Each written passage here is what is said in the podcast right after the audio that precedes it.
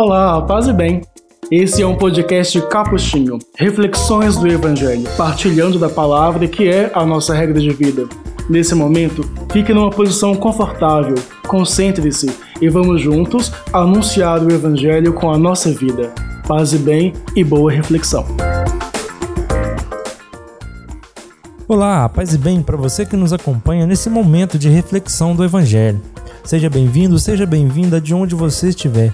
Sinta-se muito bem acolhido. Eu sou Igor Marcelo, assessor de comunicação dos franciscanos capuchinhos em Minas Gerais, e vamos juntos começar mais um Reflexões do Evangelho, o nosso podcast semanal, e este é o nosso episódio de número 6. No episódio de hoje, nós vamos falar um pouco sobre o Evangelho da solenidade de Santa Maria, Mãe de Deus, segundo o Evangelho de Lucas, no capítulo 2, versículos de 16 a 21. E como é de costume, nós estamos aqui com o nosso amigo Frei João Júnior para nos ajudar um pouquinho a refletir sobre esse evangelho. Olá, Frei João Júnior, tudo bem? Olá, Igor, tudo bem? De fato, nós estamos fazendo uma leitura quase que sequencial do Evangelho de Lucas. Na semana passada, no texto da, da missa da noite do Natal, nós lemos até o versículo 14 do capítulo 2. Hoje nós vamos começar a ler do, do capítulo 2, versículo 16, logo depois. Então, uh, há uma continuidade entre as duas festas, tanto que hoje, é, ou melhor, dia primeiro, né? É, o que esse ano é, é domingo, é, marca o final da chamada oitava do Natal. O Natal é, assim como a Páscoa, é uma festa que não cabe num dia só. Então celebram-se oito dias consecutivos como se fosse um único dia. Então, se você por acaso vai à missa num dia desse, você vai ver que se faz tudo como no, no, no Natal. Na liturgia das horas também se reza a mesma salmodia, as mesmas antífonas do Natal a semana inteira, porque é como se fosse um único dia. Então, no final da oitava de Natal, se celebra a festa de Santa Maria, Mãe de Deus. No fundo, a, a festa litúrgica remonta à afirmação dogmática do Concílio de Éfeso, é, que dizia que, é, na, na, na tentativa de garantir, vamos dizer assim, a divindade do Filho, né? Havia ali uma discussão séria sobre se Jesus era chamado Filho de Deus ou se ele era Deus como o Pai, como diziam os antigos, da mesma substância de Deus, né? Assim como afirma o credo depois, Deus de Deus, luz da luz, Deus verdadeiro de Deus verdadeiro. Depois a discussão se inverte. Era se ele era autenticamente humano. Então, uh, sendo Deus de Deus, luz da luz, se ele era carne da nossa carne, que partilhava conosco o nosso destino humano, etc. E essa discussão foi longe. É, um, no meio do caminho, para, vamos dizer, para garantir a unidade dessas duas naturezas, vamos dizer assim, se, se afirma que Maria é mãe de Deus, no sentido de que ela é mãe de Jesus e ele, nascido dela, portanto, autenticamente humano, é Deus com o Pai, autenticamente divino. Então, na afirmação Maria, Mãe de Deus, se tenta assegurar a, a humanidade e a divindade do Filho. Isso depois vai encontrar uma formulação do, dogmática mais bem acabada no Concílio da Calcedônia, em 451. Mas, já aqui em Éfeso, já se, se, se, se ensaia, vamos dizer, essa, essa harmonia é, da afirmação de uma, de uma natureza humana e divina em Jesus, que é ao mesmo tempo autêntica uma e autenticamente outra, de modo que uma não apaga a outra, uma não ofusca a outra. Bom, deixando isso tudo como, vamos dizer assim, o horizonte dogmático da festa, é, o texto que nos é colocado, como dizia, é a continuação do evangelho da semana passada, da missa da noite, que é Lucas, capítulo 2, versículos 16 a 21. Muito interessante, né, Fri, essa questão dessas histórias aí. Vamos ao texto para a gente entender um pouco mais sobre isso. Vamos lá então. Lucas 2,16. Naquele tempo, aqui é apenas para situar, né? O texto começa dizendo: Os pastores foram às pressas a Belém e encontraram Maria e José e o recém-nascido deitado na manjedoura. Tendo-o visto, contaram o que lhes fora dito sobre o menino. E todos os que ouviram os pastores ficaram maravilhados com aquilo que contavam. Quanto a Maria, guardava todos esses fatos e meditava sobre ele em seu coração. Os pastores voltaram, glorificando e louvando a Deus por tudo que tinham visto e ouvido, conforme lhe tinha sido dito. Quando se completaram os oito dias para a circuncisão do, do menino, deram-lhe o nome de Jesus, como fora chamado pelo anjo antes de ser concebido. Pequenininho assim, esse é o texto. Bom, então espere aí só um pouquinho, que daqui a pouco a gente já volta com a reflexão desse evangelho. Espaço Frater, um ambiente fraterno onde promovemos cultura e espiritualidade franciscana, seja de forma física ou virtual, nos cursos e eventos ou ainda nos produtos de nossa loja. Saiba mais em espaçofrater.com.br.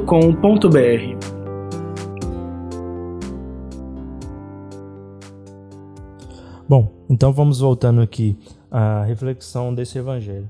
É, Frei, você leu aí é, essa passagem de Lucas, né? que vai falar um pouco do, daquela visita dos pastores que a gente viu lá no, no evangelho passado, continua hoje, e fala também que Maria guarda tudo no coração. Fala também um, um negócio de circuncisão, alguma coisa assim, e fala também do nome, né, que é algo assim importante que na, na tradição judaica, pelo que eu, eu leio um pouquinho, é, é, é, o pai que dá, né? Tem que ser o, o pai. Exatamente. O anjo fala a José ele diz: Eis que ela dará a luz, então, conforme a profecia de Isaías, e tu, fala com José, e tu lhe darás o nome de Jesus. E aí eu dizia lá naquela reflexão que lembre-se, por exemplo, no Evangelho de Lucas, daquela confusão do nome do filho de Zacarias. Né, que eles perguntam para Isabel, queriam dar ao menino o nome de Zacarias, né, o nome do pai, e Isabel fala que não, que ele seria chamado João, que significa e Deus se lembrou, né, e Deus cumpriu. Assim como na no anúncio o anjo tinha dito, né? Deus escutou as suas preces, Zacarias. As suas preces pela salvação do povo. Lembre-se que ele estava oferecendo o sacrifício do incenso. Né? Então, aquelas preces que ele elevava no sacrifício do incenso, essas preces foram ouvidas. Aqui, e, e aí lá, quando Isabel responde que o nome é João, o povo não se, se dá por vencido e vai até Zacarias. Zacarias está mudo né, desde o encontro com o anjo, e aí ele pega e escreve na tábua que João é o nome daquele menino. E aí o povo se contenta. Quer dizer, o nome é, é função paterna. Aqui Lucas diz que deram-lhe, ele não diz quem que deu, mas não é, não é esse o caso, o caso é o nome. O nome sim é importante. Nós vamos tomar bem esses elementos então. Os pastores, de fato, são aqueles que se encontraram com o anjo depois com a multidão dos anjos na semana passada e eles saem às pressas. Veja que nem diz o que eles fazem com o rebanho. Fala que eles saem às pressas. Alguma coisa se, se impôs a urgência da, da, da vigilância do rebanho. É, para um pastor sair e largar tudo assim, a, a Deus dará, tem que ser alguma coisa Tem que estar tá muito, muito pressuroso, né? Tem que estar É. tá muito pressuroso. Lembra que a- a- a- o Evangelho vai usar essa mesma imagem do pastor que abandona o rebanho para ir lá na frente atrás de uma ovelha que se perdeu. Aqui eles vão atrás do anúncio que lhes foi feito. É, Lucas, mais uma vez, é, meio que adianta, não adiantando a história. É, ele já vai tingindo com os elementos daquilo que virá depois. E encontraram o recém-nascido deitado na manjedoura, tal como o anjo havia dito. E aí, é, veja que a, a cena toda ela é muito veterotestamentária, né? E eles contaram, e eles se maravilharam, enfim. E aí vem o versículo 19. Quanto a Maria, guardava todos esses fatos e meditava sobre eles no seu coração. Mais adiante, Lucas vai dizer que é, guardar no coração e meditar é, são atitudes do autêntico discípulo de Jesus. Assim como o Salmo 119, por exemplo, tinha dito que guardar no coração essa palavra e meditá-la, do Deuteronômio também já tinha dito isso, são as marcas daquele que fielmente acolhe a palavra de Deus e, e a obedece. Né?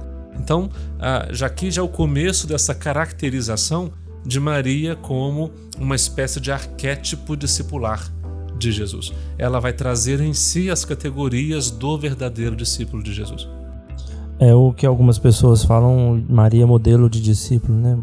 Discípula primeira. É, uma isso em assim. Lucas dá para dizer.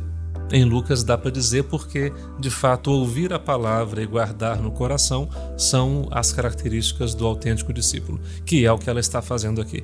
Lucas, nos evangelhos de infância, vai dizer isso duas vezes. Uma está aqui, esse texto que nós lemos agora, e a outra está mais adiante, quando o menino tem 12 anos. E aí, encontrado no templo, ele é, é advertido por ela, né? Teu pai e eu te procurávamos aflitos, e ele diz: Mas por que me, me procuráveis? Não sabíeis que eu devo cuidar das coisas do meu pai? E aí tem um trocadilho lucano, né? Teu pai e eu te procurávamos, eu estava cuidando das coisas do meu pai.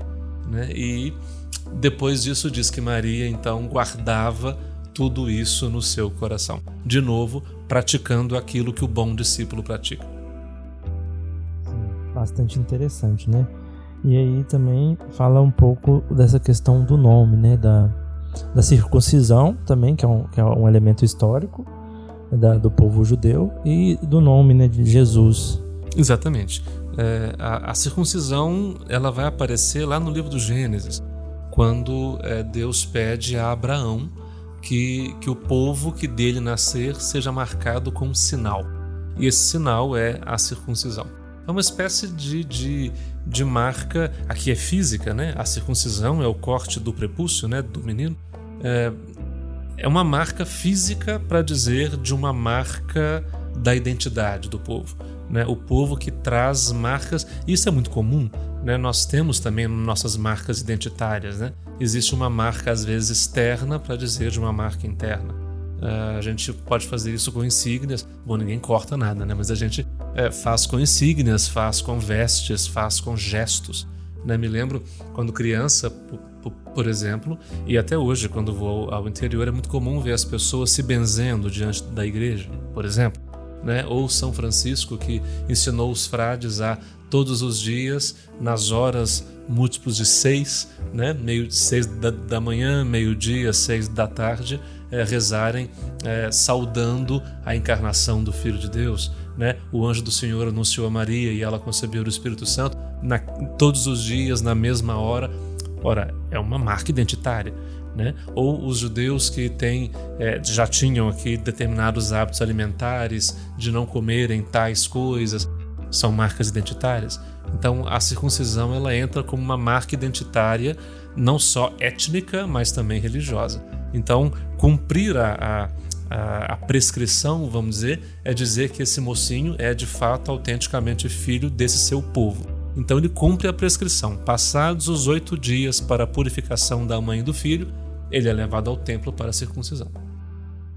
Sim, sim, muito interessante essa, esses elementos assim, históricos, né? De, e também a, dessas tradições que cada povo tem, né? Eu, eu, eu fico assim admirado com várias culturas e vários vários é, como que fala várias tradições culturais né e é, e é bonito porque a, a religião ela ela de fato caminha de mãos dadas com a cultura né a religião é um dado cultural, ela não é um dado da natureza, é um dado da engenhosidade do coração humano, né? que, que aberto à, à, à contemplação, ao espanto da, da presença de Deus, se manifesta e se expressa de maneira culturalmente localizada.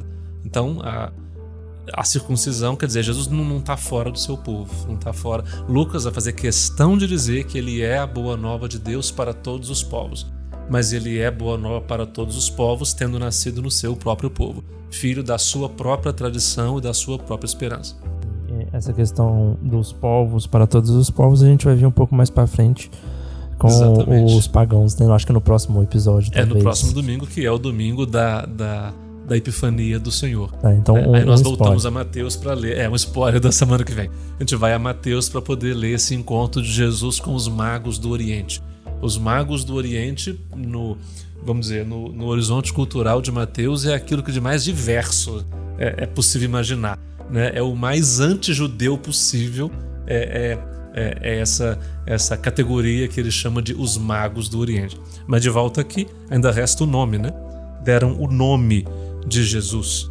É, em Mateus, nós vimos semana, semana retrasada que o nome Jesus né, o anjo dizia a, a José: E tu lhe porás o nome de Jesus, porque ele vai salvar o seu povo dos seus pecados. E de fato, Yeshua, Jesus, significa e Deus salva. Então, é, ele que carrega no seu nome a promessa de salvação, ele é ao mesmo tempo aquele que consolida, que executa a, a, a salvação que vem de Deus. Na história, porque para Lucas é muito importante que seja assim, ele é chamado por aquilo que ele é, de fato. Ele que é salvação é chamado salvação de Deus. Bom, então com mais essa reflexão do Evangelho, nós vamos encerrando aqui o nosso episódio de hoje. Com quem será que Jesus vai se encontrar na semana que vem? Nós vamos ver aí quem que são esses magos. Então você que nos acompanha, passe lá nas redes sociais, comente lá o que você tem achado do nosso podcast. É, qualquer rede que você for, Capuchinhos MG. Também tem o nosso site, é, capuchinhos.org.br.